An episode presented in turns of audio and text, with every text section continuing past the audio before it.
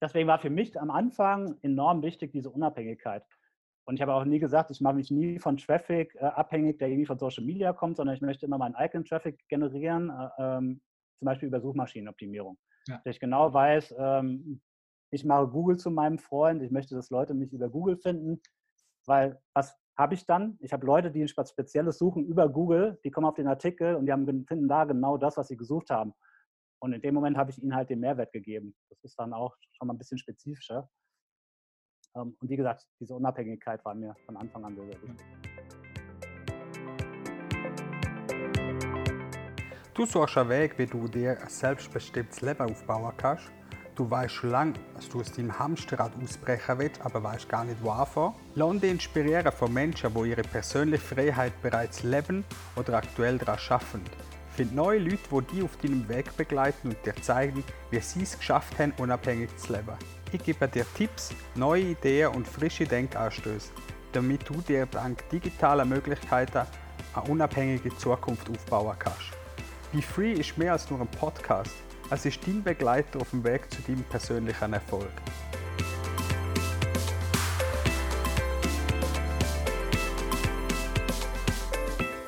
Hallo und herzlich willkommen zu einer neuen Episode von Be Free dem Podcast für dein selbstbestimmtes Leben.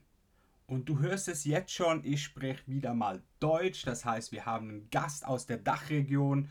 Und ja, wenn es um selbstbestimmtes Leben geht, dann ist das ein Mensch, der auf jeden Fall das vorlebt und anderen so mitgibt. Heute habe ich im Expertentalk Daniel Tischler. Er ist Reiseblogger und Gründer des größten deutschsprachigen Reiseblogs über Süd- und Mittelamerika, southtraveler.de.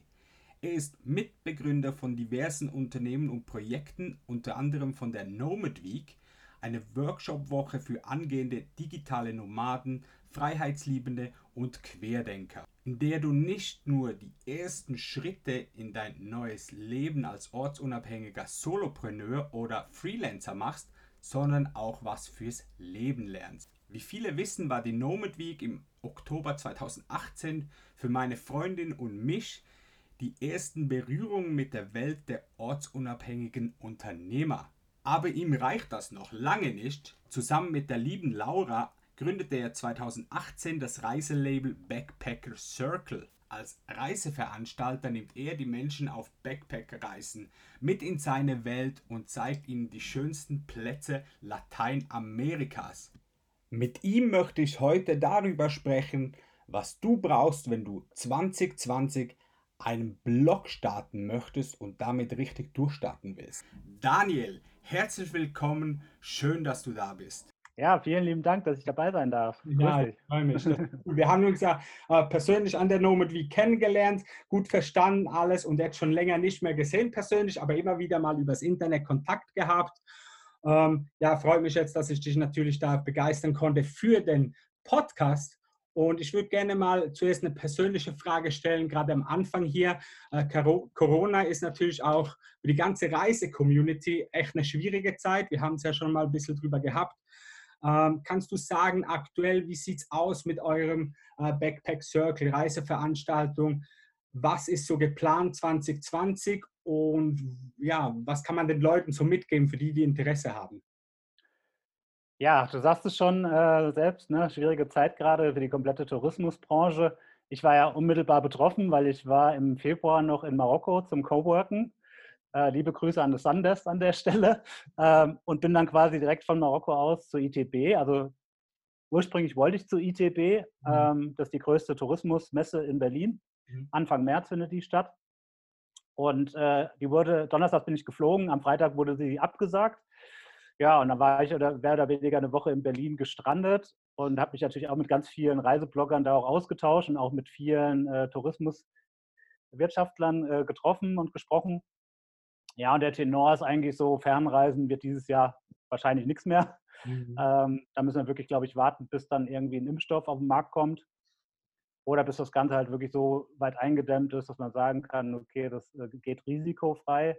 Ja. Ähm, wir haben vor dem Gespräch schon mal gesagt, jetzt wird mhm. am 14. Juni werden die äh, Reisebeschränkungen, zumindest in Deutschland, aufgehoben. Ähm, es bestehen dann nur Reisewarnungen für bestimmte Länder.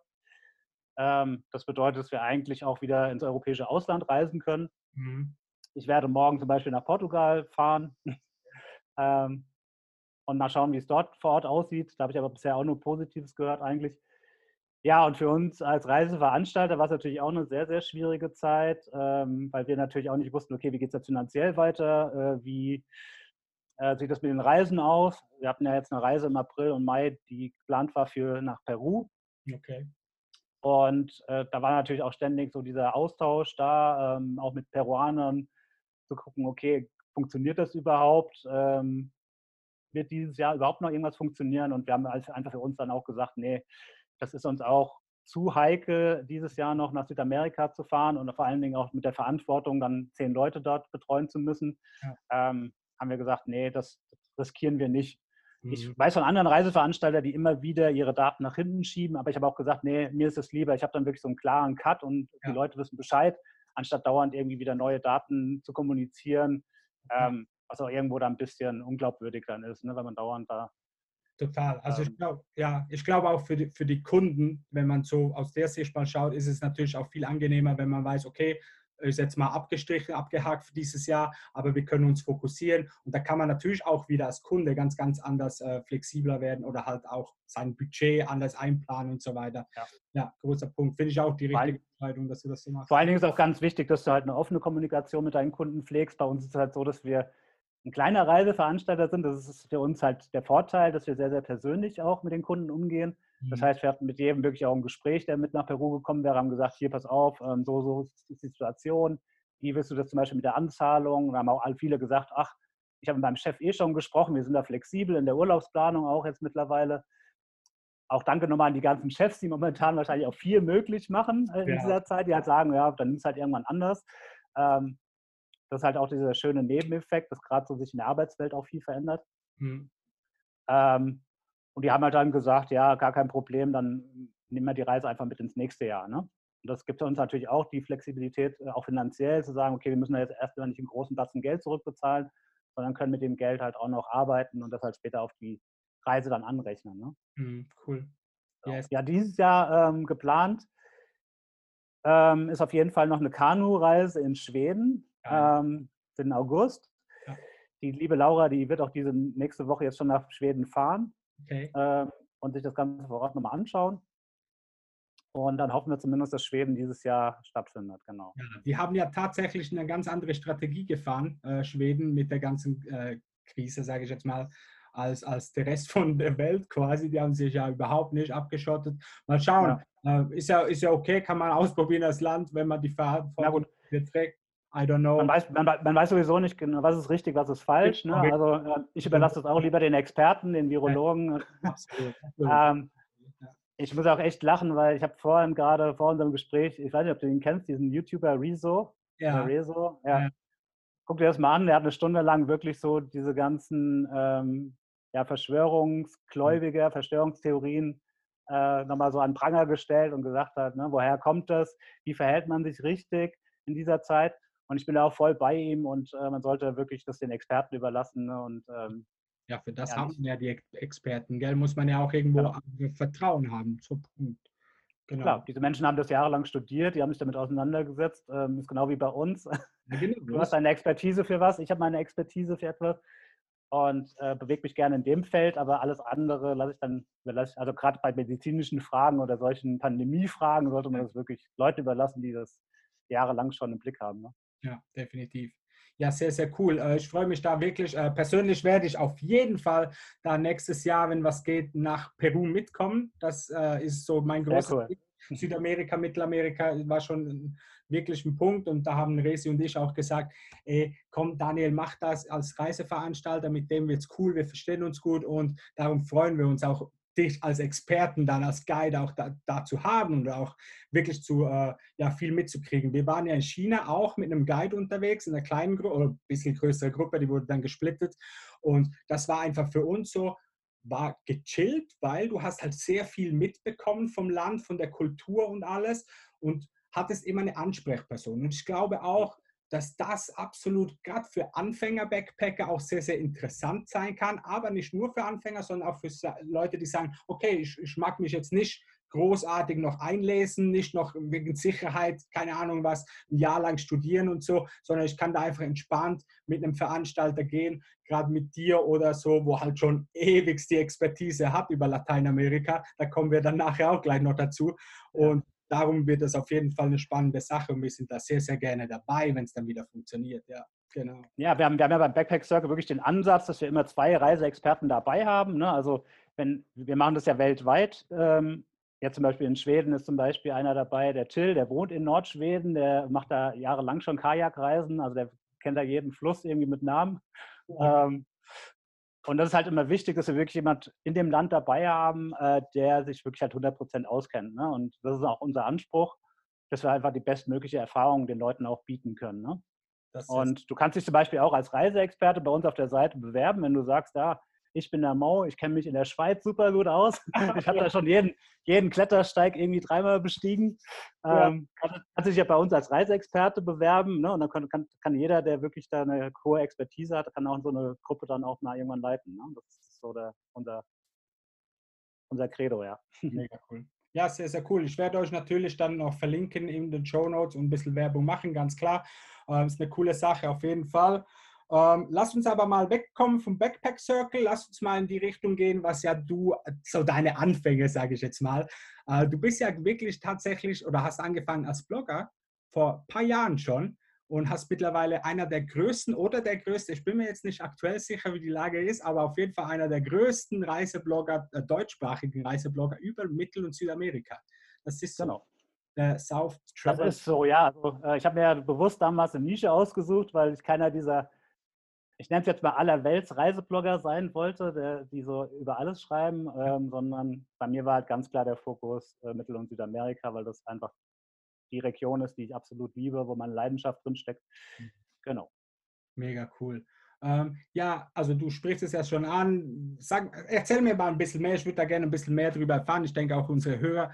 Wann hat das bei dir so angefangen? Seit wann machst du das? Und ja, was ist so deine Story dahinter? So, zuerst mal, du liebst es, das ist deine Nische natürlich auch. Ähm, Gibt es da noch irgendwas anderes, was dich so verbindet? Oder warum, ja, wie hast du angefangen? Was war das so? Genau, ich habe 2008 das erste Mal in Südamerika, also schon eine ganze Weile her, äh, und es kam damals durch die Musik. Ich hatte damals ein Internet-Musiklabel und habe relativ viel Musik gemacht, habe auch in, in Frankfurt, äh, in dem Frankfurter Raum äh, ja, Events organisiert und äh, ja, Partys organisiert. Das war elektronische Musik. Mhm. Und habe damals über MySpace, ich weiß nicht, wer es auch kennt, so Internet-Anfangszeit, ne? ähm, über MySpace damals äh, einen Track gehört von einem Chilenin, chilenischen Künstler und fand ihn unheimlich gut und äh, habe ihn dann damals angeschrieben über MySpace, habe gesagt, hier, pass auf, du machst ja coole Musik, ähm, können wir da irgendwie zusammenkommen mit dem Label auch, ne? Möchtest gerne mal Musik machen für das Label. Und er war natürlich auch gleich Feuer und Flamme und dann kamen wir so eigentlich in den Austausch. Und dann haben wir so ein paar Wochen hin und her geschrieben und die Musik wurde dann auch veröffentlicht und dann meinte er irgendwann nochmal so, pass auf, ähm, ich bin ja in England geboren und ich würde gerne mal ein bisschen back to the roots und würde gerne nächstes Jahr eine Reise machen nach Europa. Hm. Und da habe ich gesagt, ja, pass auf, dann kommst du auf jeden Fall bei mir vorbei, ne? weil England, Deutschland ist ja kein Weg. Hm. Ja, und dann haben wir uns angefreundet und dann hieß es auch direkt eigentlich im Gegenzug so, ja, wann kommst du denn mal nach Chile? Genau. Und dann habe ich gedacht, ja, krass, noch nie einen Berührungspunkt mit Chile gehabt vorher. Und dann bin ich da hingeflogen und dann, ja, eigentlich schon dieser Landeanflug auf Santiago, wo es so über die Anden geht. Also, ja, die Anden ist ja die längste Bergkette der Welt. Man fliegt halt komplett mit dem Flugzeug da drüber und landet dann in Santiago. Äh, du siehst so ein Lichtermeer, das war auch noch abends. Ja, und da war es eigentlich um mich geschehen schon. Ne? Da wusste ich schon, okay, das ist ein krasser Kontinent. Und ja, dann ging es auf der ersten Reise knapp äh, ja, viereinhalb Wochen. Also ich hatte dann damals mir relativ viel Urlaub genommen. Ich habe damals noch bei Ikea gearbeitet. Und ja, habe das Land re relativ schnell äh, bereist äh, in der, auf, dieser, auf dieser ersten Reise. Also, also alles, was geht, halt mitgenommen und habe dann gemerkt, als ich zu Hause war, okay, irgendwie war das noch nicht alles. Ne? Du bist auch jetzt ganz schön da durchgehetzt und ich würde das Land gerne noch mal ein bisschen besser kennenlernen und auch die umliegenden Länder. Und mhm. ja, bin eigentlich jetzt seit über zehn Jahren dort regelmäßig am Start. Wahnsinn. Eine krasse genau, das, Zeit, ja. Ja, und das mit dem Blog fing eigentlich dann an, äh, Anfang 2015. ähm, weil immer mehr Leute mich gefragt haben, hier Daniel, du fährst ja nur noch nach Lateinamerika, was ist denn da los? was reizt dich da dran? Äh, wie kann man da reisen? Ist es da gefährlich? Ähm, was muss ich beachten? Welche Routen kann ich reisen? Und da habe ich mir gedacht, ey, so viele Fragen, die du da wirklich äh, fast täglich beantworten musst, äh, schreib es einfach mal auf. Mhm. Und ja, ich kam dann eigentlich relativ unbedarft zum Bloggen, habe mir dann diverse YouTube-Tutorials reingezogen und hatte dann den ersten Blog dastehen, genau, 2015. Mega krass. Und habe mich dann so da reingefuchst, habe immer mehr gelernt, also was bedeutet das mit Suchmaschinenoptimierung, wie funktioniert das, wie schreibt man überhaupt einen Artikel, dass der gut aufbereitet ist, dass der Mehrwert bietet, ähm, was muss ich beachten mit Social Media etc. Ne? Also alles, was so rund ums Bloggen gehört. Ja. Sehr, sehr cool. Ja, und mittlerweile ist das ja auch ein Teil von dem, was du professionell machst. Also du verdienst ja auch das Geld von äh, mit deinem Reiseblog, Tatsache. Ähm, ich habe da ja in meiner Community im Vorfeld da auf Instagram mal noch gefragt, so was sind da so Fragen, die man hat an einem Blogger, was wollt ihr wissen? Und da kam natürlich schnell das Thema, ja, interessiert oder ist das finanziell überhaupt interessant? Äh, ja, wie groß muss so ein Blogger sein? Und ich habe einfach mal als Schlagzahl die 1000 Euro angesetzt, weil da äh, ist das dann für die Leute schon ein bisschen Geld und so, was sie sagen, ey, ja, 1000 Euro im Monat erwirtschaften durch einen Blog. Muss nicht ein Reiseblog sein, aber natürlich durch einen Blog, äh, in deinem mhm. Fall der Reiseblog. Was kannst du da uns verraten? Wie, wie sieht das aus? Ist das, ist das interessant finanziell auch? Das ist total interessant, ja. Vor allen Dingen ähm, auch Stichwort passives Einkommen. Ähm, gerade wenn du viele Artikel hast, so wie ich, ähm, wo es halt wirklich um Unterkünfte geht, zum Beispiel in Südamerika, ähm, die auch dementsprechend gut ranken bei Google. Äh, Stichwort zum Beispiel die besten Hotels oder die besten Hostels in einem bestimmten Land, jetzt bei mir zum Beispiel Chile, Peru, Argentinien etc. Und du da natürlich äh, relativ weit oben stehst bei Google, dementsprechend viele Leute kommen da drauf. Und umso mehr buchen natürlich auch über deine Seite und du kriegst dann eine Provision darüber. Ne? Mhm, genau. Also das ist ja das, was man praktisch dann Affiliate-Einnahmen nennt. Ähm, Jemand kommt auf deine Seite, kauft was über einen bestimmten Link, du generierst eine Provision dadurch. Mega. Genau. Und ja, ähm, bei mir hat das eigentlich angefangen, ich sag mal so ab 5000 Leser, dass ich schon ähm, so dreistellig ein Einkommen hatte. Mhm. Äh, es wurde dann immer natürlich über die Jahre mehr und mehr. Jetzt bin ich mittlerweile, wenn keine Corona-Zeit ist, äh, das muss man natürlich jetzt aber berücksichtigen, äh, habe ich normalerweise so zwischen 30.000 und 40.000 Leser im Monat. Das ist für eine reinen Nischenblock, der jetzt nur mit Südamerika zu tun hat, schon, schon ordentlich. Ja. Ordentlich, ja, auf jeden Fall. Ja, sehr, sehr cool. Ja, ich sag mal, die, die guten deutschen Reiseblogger, die haben in der Regel so zwischen 120.000 und 150.000 Besucher im Monat. Ähm, die denken aber natürlich alles ab, ne? Genau. Ja, ja. Ja, cool. Äh, danke für den Einblick auf jeden Fall. Ähm, wenn du, wenn du selber einen Artikel schreibst oder Content dir auch suchst für, für deinen Blog, wie gehst du davor? Ich glaube ja, ich persönlich, ich meine Meinung, es ist schön, wenn man mit dem natürlich Geld verdient, aber meine Meinung persönlich, es sollte ja nicht nur ums Geld gehen, sondern man will sich ja auch verwirklichen mit einem Blog, man will natürlich den Leuten Mehrwert bieten und dadurch erzielt man natürlich gewisse Umsätze, äh, was auch völlig okay ist. Aber ich glaube auch, bei dir, es liegt nicht daran, dass du einfach sagst, okay, ich schreibe jetzt ein, über ein Hostel, was dir eigentlich gar nicht passt, aber du weißt halt, es rankt gut bei Booking oder so und dann, dann machst du da einen Beitrag drüber, weil du im Hinterkopf hast, ja, da kriege ich wieder Provision, Affiliate, Einnahmen, keine Ahnung was. Ähm, ja, so, so, so, funktioniert das Bloggen nicht. Ja, genau. genau. Ja, also ähm, es ist natürlich auch, du gibst natürlich ein Stück weit auch deiner Persönlichkeit da rein. Ähm, mir ist ganz, ganz wichtig, das halt authentisch auch zu dokumentieren. Ne? Also ähm, wenn mir ein Hotel nicht passt, äh, dann kann das noch so gut sein und mich vielleicht einlädt und es war nicht gut, dann schreibe ich das auch so. Ne? Also ähm, bei mir bringt es nichts als Blogger, jetzt zum Beispiel, ich empfehle irgendwas und drei Leute schreiben dann, pass auf, ich war da und es war komplett anders, das war der größte, auf Deutsch, Bullshit, ja. ähm, dann verliere ich einfach Vertrauen. Ne? Und Vertrauen ist halt, wie gesagt, äh, beim Bloggen und gerade als kleiner Blogger oder als jemand, der anfängt, ist halt Vertrauen sehr, sehr wichtig, dass deine Leser, deine Leser dir vertrauen, dass man dich, dass dich wirklich auf dich verlassen kann, ne? Mhm. mhm. Äh, in deiner Nische. Mhm. Ähm, ja, und das war mir von Anfang an wichtig, da auch wirklich äh, authentisch zu bleiben und zu sein. Ähm, und ja, kein, kein Scheiß zu schreiben. Natürlich ist es mittlerweile, wenn du professioneller Blogger bist, das heißt, du machst das wirklich hauptberuflich, musst du natürlich abwägen. Da brauchst du natürlich Artikel, die gut ranken. Ne? Ja. Ähm, aber immer unter der Prämisse, dass, dass ich mich nicht verkaufe dafür. Mhm. Ähm, deswegen habe ich auch irgendwann gesagt, ich mache zum Beispiel die Rubrik Reisegedanken, die so komplett, wo ich hundertprozentig ich bin, wo ich wirklich auch jeden Kram von der Seele schreiben kann, Mhm. ähm, einfach so ein bisschen entfalten kann. Aber natürlich gibt es auch Artikel, wo man ähm, auch viel Sachliches schreibt. Ne? Das ist gen- genauso wichtig und den Leuten halt einen Mehrwert gibt. Ne? Ja Also ist immer so, Ja. ist halt ein Mix aus verschiedenen Sachen. Klar, cool. Genau. Okay. Äh, wenn jemand so anfängt oder sich überlegt, einen Blog anzufangen, wie würdest du sagen, äh, wenn man es auf einen Art- Artikel runterbricht, wo, wo kriegst du die Infos her? Respektive, wie, wie, wie suchst du dir Sachen zusammen für den Content? Wie gehst du da vor persönlich? Ja, ein guter Punkt ist immer, ähm, sich erstmal zu schauen, was sind denn die größten Needs der Zielgruppe. Das sollte man ja sowieso generell in jeder Branche machen, egal ob es Blogger ist oder äh, ob man jetzt ein Online-Business hat. Das heißt, ich gehe dahin, wo auch meine Zielgruppe ist. Ne? Das heißt, in Facebook-Gruppen, es gibt zum Beispiel viele Südamerika-Facebook-Gruppen, da schaue ich halt mich oft um. Ne? Was sind denn so die, die dringendsten Fragen? Was interessiert die Leute besonders? Ja, und äh, habe wirklich so ein Excel-Dokument, wo ich das immer eintrage. Ne? Und äh, so kann ich mir halt wirklich eine Content-Sammlung aufbauen und kann immer mal wieder reinschauen, ne? was waren dann so die häufigsten 20 Fragen in letzter Zeit, äh, worüber habe ich noch nicht geschrieben, was könnte ich da noch besser machen vielleicht auch oder noch besser ausführen.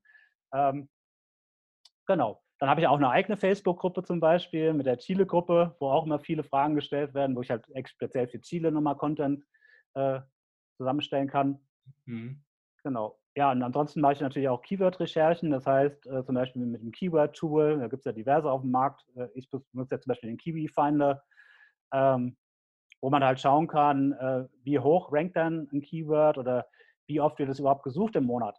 Weil es bringt mir natürlich als Blogger nichts, wenn ich ein Keyword habe, was nur fünf Leute im Monat suchen Mhm. und ich, ich schreibe da einen riesen Artikel drüber. Äh, ist natürlich, macht natürlich nicht so viel Sinn, sondern sollte natürlich im Verhältnis stehen, dass du schon eine gewisse Menge an Menschen erreichst mit so einem Artikel. Ja, Genau. cool. Ähm, wenn du, was würdest du sagen, sind so die größten Herausforderungen oder es waren auch deine Herausforderungen, es ist jetzt schon eine Weile her, vielleicht hast du da auch aktuellere neue Blogger, die an dich auch treten und sagen, hey, ich möchte anfangen, wie mache ich das? Was, ja, was gibt es da so für Herausforderungen? Ja, wichtig ist immer wirklich erstmal du selbst sein und wirklich äh, ja, authentisch sein, das habe ich ja schon gesagt. Mhm. Und dann ist halt auch die Frage, was willst du als Blogger? Ne? Willst du so ein Hobbyblogger sein oder willst du wirklich sagen, okay, ich gehe jetzt den nächsten Schritt? Für mich war irgendwann klar, so nach dem ersten halben Jahr, ähm, klar, das war am Anfang natürlich total hobbymäßig, aber dann habe ich wirklich gesagt, okay, jetzt willst du natürlich ein bisschen mehr, ähm, weil ich auch gesehen habe, okay, bei anderen funktioniert es halt auch. Und dann habe ich mir gesagt, okay, mein Ziel ist jetzt einfach, ich möchte der beste deutschsprachige Südamerika-Blog werden. Das war Ja. dann in dem Fall mein Anspruch. Ne? Mhm. Und dann muss ich natürlich entsprechend viel auch dafür investieren. Das heißt, Investition ist natürlich wichtig. Das heißt, du musst Zeit investieren. Bei mir war das so, dass ich damals noch äh, Vollzeit gearbeitet habe, habe ich aber dann oftmals dann abends nach der Arbeit hingesetzt und habe dann noch an dem Blog zwei, drei Stunden was gemacht. Mhm. Ne? Und dann ist halt diese Kontinuität wichtig, dass du sagst, okay, ne, ich sage vielleicht auch mal Nein zu meinen Freunden, die halt rausgehen und äh, Party machen Ja. und kümmere mich halt in dem Moment um das, was mir vielleicht langfristig weiterhilft. Ähm, deswegen ist auch ganz wichtig, neben dieser Kontinuität ähm, zum Beispiel eine Strategie zu haben. Ne? Dass du äh, dir eine gute Strategie zurechtlegst. Was möchtest du erreichen? Ähm, wie erreiche ich überhaupt Menschen? Welchen Mehrwert biete ich an? Äh, gibt es in dieser Nische oder gibt es da schon genug Blogger oder gibt es da noch keinen, der so einen guten Content aufbereitet wie ich selbst? Ähm, und ganz, ganz wichtig, das sage ich vielen Leuten, ist immer, such dir wirklich bitte eine entsprechende Nische. Mhm. Weil ich sag mal, du kannst natürlich eine große Masse abdecken, aber das ist irgendwann relativ belanglos. Ne? Und ich mache das zum Beispiel an der Nomad Week, mache ich das immer an einem ganz äh, lustigen Beispiel. Ich sage immer, okay, stell dir vor, du bist ein Mann, schreibst über Autos. Ja, also, so, da hast du eine Zielgruppe von, sagen wir mal, 50 Millionen Männern. Ja. Ne? Weil Autos, klar, viele Männer interessieren sich für Autos. Ja. So, was, was bringt dir das da groß zu teilen? Dann hast du erstmal ein großes Gießkannenprinzip und weißt nicht, wen du genau erreichst. So, jetzt machst du aber den Trichter kleiner. Jetzt schreibst du zum Beispiel über Oldtimer aus den 60er Jahren. Ja, dann hat sich deine Zielgruppe von 50 Millionen schon mal auf, sagen wir mal, 500.000 reduziert. Mhm. Ja, jetzt nimmst du dir zum Beispiel auch noch einen Ford Mustang aus den Jahren 65 bis 70. So, und dann hast du von 50 Millionen bist du runter auf 1000 Menschen. So, und wenn du diesen 1000 Menschen jetzt den besten Mehrwert bietest in dieser kleinen Nische, aber du hast 1000 Leute abgeholt und den besten Mehrwert gegeben, hast du auch 1000 potenzielle Kunden. Ja. Und das ist einfach der Punkt. Und viele gehen da mit dem Gießkannenprinzip her und erreichen halt nicht so viel wie diejenigen, die halt wirklich genau skalieren und sagen, so, pass auf, ich habe zwar jetzt nur 1000 Leute da unten in meinem Trichter, aber diesen 1000 Leuten biete ich halt den kompletten Mehrwert ja. in dieser Nische. Ja, ja finde ich absolut ein richtiger, wichtiger Punkt auch, wie du schon am Anfang gesagt hast, betrifft ja viele Branchen und äh, viele Geschäftsmodelle, sage ich jetzt mal, ob das jetzt ein Blogger ist oder ein Expertenbusiness oder Affiliate oder keine Ahnung was. Ähm, auf jeden Fall sehr, sehr wichtig, dass man einfach mal eine Nische sich sucht und dann sieht man selber, wie man sich dann mittlerweile mit der Zeit entwickelt, entwickeln will auch. Vielleicht gibt es auch Möglichkeiten, andere Nischen dann noch mit reinzupacken, andere Themen. Und dadurch äh, kann man natürlich dann auch wieder wachsen. Aber ganz, ganz wichtig für den Anfang, das machen viele Menschen immer noch falsch, äh, äh, sollte man wirklich ganz klein anfangen, ganz spitz reingehen und eine Nische ansprechen. Habe ich übrigens auch ganz, ganz lange nicht äh, sehen wollen so. Äh, mittlerweile ist das aber ein bisschen anders. Und dann klappt es auch automatisch dann mit der Zeit. Sehr, sehr ja. paradox, aber es funktioniert halt so. genau. Ja, ich hätte auch sagen können, ich werde ein Reiseblogger. So, aber dann, dann hätte ich zum Beispiel auch was schreiben müssen, dann wäre ich vielleicht einmal nach Australien gefahren, hätte was über Australien geschrieben. Aber das hätte sich für mich nie so gut angefühlt, weil ich kein Australien-Experte bin. Weißt du? Also äh, ich war dann vielleicht drei oder vier Wochen dort und versuche dann Menschen irgendwie was zu erzählen, wie es da ist. Das kommt für mich nicht so authentisch rüber, wie jemand, der wirklich sagt, okay, ich möchte wirklich auch ja. tiefer ins Thema reingehen, als jetzt das nur wirklich so oberflächlich zu behandeln. Ja, ganz, ganz wichtig. Cool. Ähm, was würdest du so sagen, oder ich weiß nicht, ob es es gibt, ich frage dich einfach mal so, welche Vorteile gibt es äh, von einem Blog gegenüber zum Beispiel von Social Media Marketing? Wo, wo siehst du da Vorteile, vielleicht auch Nachteile? I don't know, einfach mal, dass man das ein bisschen eingrenzen kann oder einschätzen kann. Ja, der Vorteil äh, ist absolut, dass du mit dem äh, Blog natürlich total unabhängig bist. Ne? Ähm, jetzt nehmen wir zum Beispiel mal Instagram, super schönes, äh, super gute Plattform, äh, bietet enorm viel Mehrwert auch teilweise. Nur das Problem ist, wenn jetzt im halben Jahr Instagram out ist, sage ich mal, ähm, und keiner mehr auf Instagram geht, ne, und du hast dein komplettes Business halt nur auf Instagram fokussiert, ist natürlich dann schwierig. Ja. Ähm, genau das gleiche wie mit Facebook. Ne? Facebook ist auch auf dem absteigenden Ast schon seit zwei, drei Jahren jetzt. Ne? Ähm, Klar gibt es immer noch Businesses, die, bei denen funktioniert Facebook ganz gut, aber so in der breiten Masse ist Facebook jetzt schon so ein bisschen abgeflacht gegenüber Instagram und äh, Pinterest und so weiter. Ne? Mhm. Ähm, deswegen war für mich am Anfang enorm wichtig diese Unabhängigkeit. Und ich habe auch nie gesagt, ich mache mich nie von Traffic äh, abhängig, der irgendwie von Social Media kommt, sondern ich möchte immer meinen eigenen Traffic generieren, äh, ähm, zum Beispiel über Suchmaschinenoptimierung. Ja. Dass ich genau weiß, ähm, ich mache Google zu meinem Freund, ich möchte, dass Leute mich über Google finden, weil was habe ich dann? Ich habe Leute, die ein spezielles suchen über Google, die kommen auf den Artikel und die haben, finden da genau das, was sie gesucht haben. Und in dem Moment habe ich ihnen halt den Mehrwert gegeben. Das ist dann auch schon mal ein bisschen spezifischer. Ähm, und wie gesagt, diese Unabhängigkeit war mir von Anfang an sehr, sehr wichtig. Finde ich gut, finde ich sehr gut. Ja, ähm, genau. Also grundsätzlich ist es ja auch so, die, diese Unabhängigkeit hast du total definitiv mit einer eigenen Webseite, mit einem eigenen Blog, whatever. Du bist halt äh, wirklich nicht der Gefahr ausgesetzt. Auch äh, was, was ich noch größer sehe, die Gefahr ist nicht unbedingt jetzt, dass äh, die Leute nicht mehr eine Plattform bedienen. Das natürlich auch mit der Zeit. Irgendwann ist das Thema ausgelutscht. Aber ähm, ich glaube auch, viel gefährlicher ist es oder die Leute denken da zu wenig dran, dass zum Beispiel jetzt Facebook oder Instagram oder was auch immer für eine Firma dahinter steckt, äh, plötzlich die Datenschutzrichtlinien ändern oder sonst irgendwie die Richtlinien, dass du dein Business gar nicht mehr drüber machen kannst von einem Tag auf den anderen. Und dann bist du da schon ziemlich lackiert. Wenn du ein Business drüber hast und plötzlich sagst, das ist wie bei Corona oder plötzlich passiert irgendwas und dann ja schaust du dumm aus der Wäsche. Ja, beste, bestes Beispiel, WhatsApp-Marketing wurde in Deutschland dann verboten, dass man äh, praktisch Marketing über WhatsApp macht. Mhm. Die Leute, die ja voll 100 Prozent drauf gesetzt haben, ne, ja. haben natürlich dann, sag ich mal, erstmal die A-Karte auf Deutsch gesagt. Ja. ähm, müssen sie halt dann direkt ein, was Neues suchen und da wieder neu anfangen, also was Neues aufbauen. Ne? Das heißt, du startest dann eigentlich wieder direkt von Null. Mhm. Ja, definitiv. Deswegen sollte man immer, äh, man kann Social Media natürlich auch in den Fokus nehmen, aber man sollte trotzdem immer schauen, dass man vielleicht auch eine Webseite mit einem Start hat, wo man seine Expertise vor allen Dingen noch mal ein bisschen verfeinern kann. Ne, du kannst auf Social Media unheimlich viel anteasern, aber ich sag mal so ins Detail gehen und äh, wirklich richtig krassen Content liefern, kannst du halt wirklich am besten mit deiner eigenen Webseite.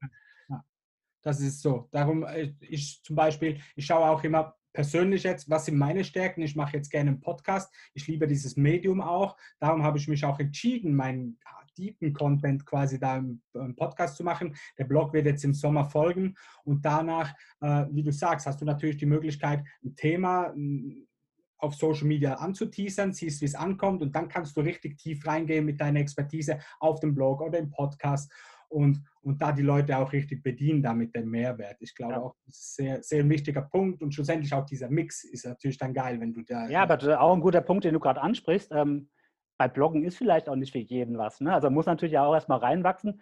Klar, Schreiben ist ein Handwerk. Ähm, ja. Auch für, bei mir war das ein unheimlich langer Prozess. Ich hab, war in Deutschland immer relativ gut, habe gerne frühe Aufsätze geschrieben und so. Mhm. Aber Bloggen funktioniert dann doch noch ein bisschen anders, weil natürlich Texte im Internet auch anders gelesen werden, als wenn man jetzt ein normales Buch liest. Mhm. Und ähm, da arbeitet man halt auch anders, ne? mit kürzeren Sätzen, äh, passen die Überschriften, die Überschriften müssen möglichst prägnant sein, äh, weil ein Leser scannt ja diesen Text nur im Internet, ne? der wird ja nicht Wort für Wort gelesen. Ähm, und dann gab es halt auch viele Lern Lernprozesse, was so das Schreiben angeht. Und wenn jemand merkt, okay, ja, Schreiben ist jetzt nicht so meins, und du sagst halt, ja, ich bin vielleicht jemand, der lieber äh, mit den Menschen spricht, ne? ist vielleicht ein Podcast auch das Richtige für dich. Ne? Ja. Ähm, oder ähm, ja, irgendeine andere Form der Kommunikation. Ne? Oder vielleicht YouTube, YouTuber. Äh, ich, ich, bin zum Beispiel absolut kein, kein äh, Videotyp. Ne? Also ich hasse nichts mehr als Videos zu schneiden. Deswegen werde ich nie ein Vlogger werden, äh, kann ich ja an dieser Stelle verkünden. Okay. Auch wenn es so oft heißt, ja, äh, tritt mal aus deiner Komfortzone heraus. Nein, also diese bin ich absolut das, weggekommen ja. von dieser These, wirklich. Schau, was du gerne ja. machst. Ausprobieren, ja, auf jeden Fall. Man muss es ja ausprobieren, um sich zu finden. War bei mir Richtig. damals, als wir auf Weltreise gingen, nicht anders. Wir haben da mit dem Reiseblog gestartet, weil wir natürlich viele Blogger wie dich kennengelernt haben und gesagt haben, komm, mach das auch. Ähm, haben aber gemerkt, dieses Reisebloggen ist nicht unser Ding wir verurteilen das jetzt nicht schlecht oder so, sondern ich sage einfach für mich, okay, Blog ja, habe ich dann auch irgendwann noch angefangen über Persönlichkeitsentwicklung und so weiter.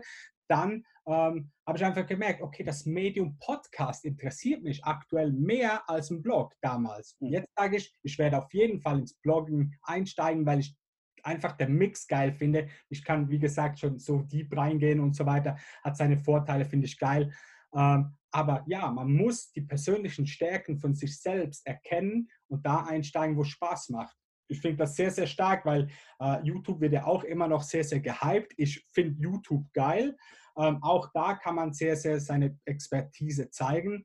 Aber dennoch ähm, ja, gibt es dann wirklich äh, die Regel einfach mal auszuprobieren und dann das machen, was man gerne macht, mit der Stärke von, ja. Sich, ja, von sich persönlich. Ja, ich glaube, es ist auch eine Stärke zu sagen, irgendwann für sich zu realisieren, okay, das ist nicht mein Medium. Und da muss ich mich auch nicht aufhalten, sondern ich nehme einfach lieber meine Stärke, ja. also das Schreiben zum Beispiel, und mache da einfach äh, viel, viel mehr mit. Ne? Ähm, das muss man als, als, auch ein Prozess, ähm, den man am Anfang halt durchgeht. Ne? Ganz ehrlich, du willst ja authentisch, willst du langfristig dir was aufbauen. Es bringt wenn du irgendwie fake-mäßig auf YouTube bist, nur weil jetzt da ein Hype drauf ist oder TikTok. Richtig. Genauso. Ja. Das ist ja super. Ich verstehe das auch, dass Firmen TikTok machen. Ich verstehe das aus marketingtechnischen, marketingtechnischen Gründen alles. Aber ich für mich, ich habe mich entschieden, nicht TikTok zu machen, weil das nicht meine Plattform ist. Ich weiß ja. nicht, was ich da machen soll. Und äh, ich habe da auch ich war, ich, ich, war vorgestern mal kurz auf Twitch und ich, ich dachte so, was ist denn hier los? Ne? Also, ja, äh, absolut. Ja, ja. Bin ich absolut bei dir, genau. Ja, cool. Äh, ich glaube, wir haben da auch jetzt ganz, ganz viele Tipps schon rausgehauen. Da frage ich jetzt nicht mal noch konkret nach. Ähm, die Leute werden sich da auf jeden Fall das rausziehen, was sie äh, für sich gut finden.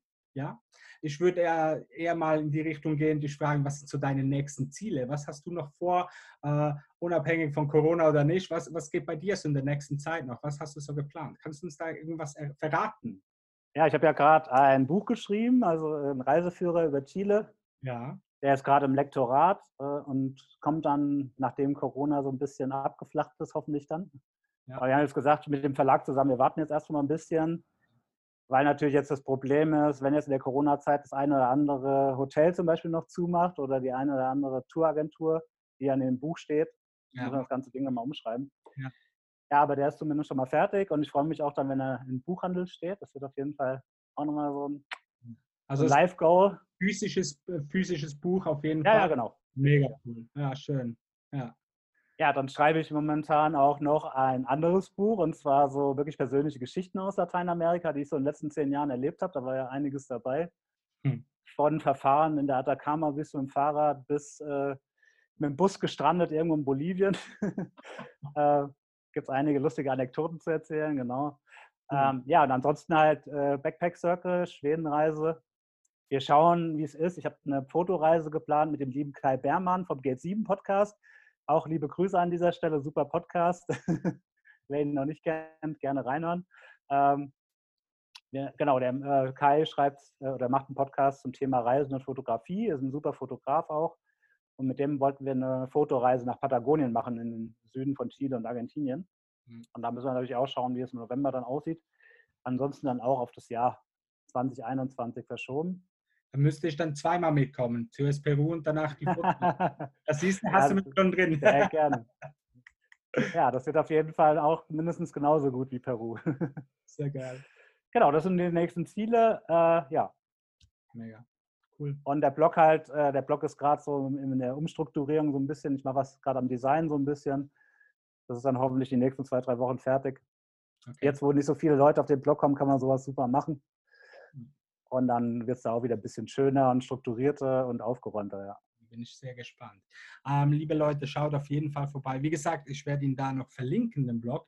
Ähm, Daniel, für dich die Schlussfrage. Ich stelle die ab und zu gerne meinen Gästen allgemein so. Äh, wenn du eine Message an die Menschheit raushauen könntest, die jeder einfach mitkriegt auf der Welt, was wäre so deine Message? Äh, meine Message, die habe ich äh, eigentlich geklaut von mir, ja, ja von äh, einem Buch, äh, ein Buch, das mich sehr, sehr inspiriert hat, schon über die Jahre, Creator Hate. Ich weiß nicht, ob du das kennst. Ja, das Buch, ja. Und genau, es geht so ein bisschen, ja, hört auf zu konsumieren und fangt an zu erschaffen. Also ähm, kommt so ein bisschen weg von diesem ja, ich äh, konsumiere einfach unheimlich viel, ich gucke den ganzen Tag Fernsehen, dann macht das, sondern ich bin der Meinung, dass jeder Mensch irgendwas in sich hat, was er nach außen tragen kann und äh, ja, die Fähigkeit auch irgendwo anderen zu helfen. Und das sollte man auf jeden Fall nutzen, solange man auf der Welt ist, hat, man, hat man immer die Chance, einen Impact zu haben, für andere auch. Genau. Sehr, sehr schön. Super. Ich danke dir vielmals für deine Worte, für diesen Input auch. Und ja, dass du dir auch die Zeit genommen hast, dass du mit uns die Zeit schenkst, die du hast. Äh, wunderbar, habe mich sehr gefreut, Daniel. Ich wünsche dir bis hierhin alles, alles Liebe und wir sehen uns auf jeden Fall wieder. Ja, vielen Dank. Das wünsche ich dir auch, mein Lieber. Tschüss. Bis dann. Ciao, ciao. Das wär's für heute und ich hoffe, dir hat es genauso viel Spaß gemacht wie mir. Ich wünsche dir jetzt noch eine gute Zeit, mach's Beste daraus, bis zum nächsten Mal, dein Ingemar Moser.